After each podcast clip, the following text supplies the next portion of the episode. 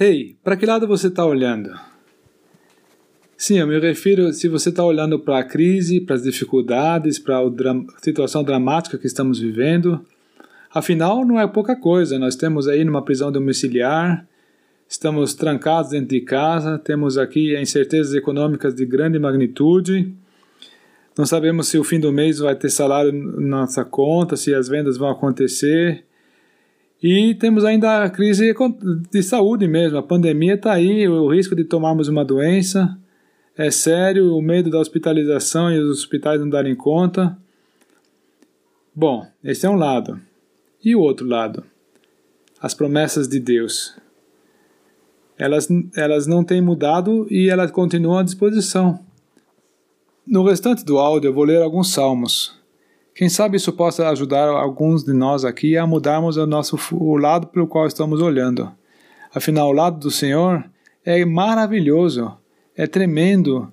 Deus é grandioso, é poderoso. E quem está do nosso lado é maior do que aquele que está do, do mundo. Nós sabemos disso. Vamos então começar com Salmo 42, versículo 2, 1 e 2. Deus é o nosso refúgio e fortaleza socorro bem presente na angústia. Portanto, não temeremos, ainda que a terra se mude e ainda que os montes se transportem para o meio dos mares. Pois é, se Deus é nosso refúgio e fortaleza, se Ele é um socorro bem presente na tribulação, na angústia, então não, não temos o que temer, certo? Mesmo quando as coisas que estão se desenrolando ao nosso redor sejam de fato impressionantes e, deixar o cabelo em pé.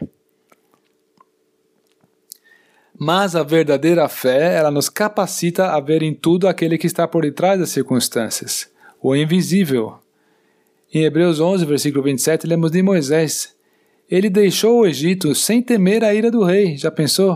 O faraó estava bravo com ele mas ele não temeu porque ficou firme como vendo o invisível. Ele ficou firme como vendo o invisível.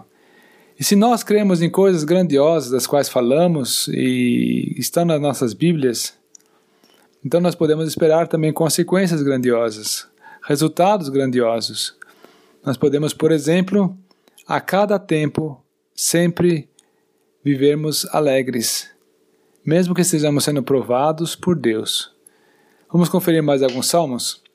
16, 8 e 9. Tenho posto o Senhor continuamente diante de mim, e por isso que Ele está à minha mão direita, nunca vacilarei.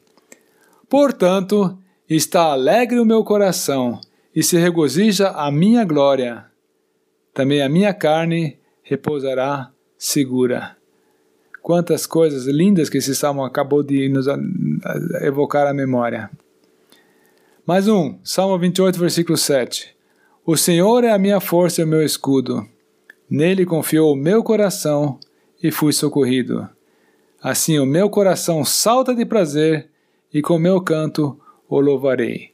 Vejam só que essas convicções de que o Senhor está sempre presente, que Deus é o mesmo e permanece o mesmo sempre, traz paz e alegria ao coração, e até mesmo nos conduz a adorá-lo. Que benditos resultados! O Senhor conceda a graça que nós estejamos olhando para o lado certo.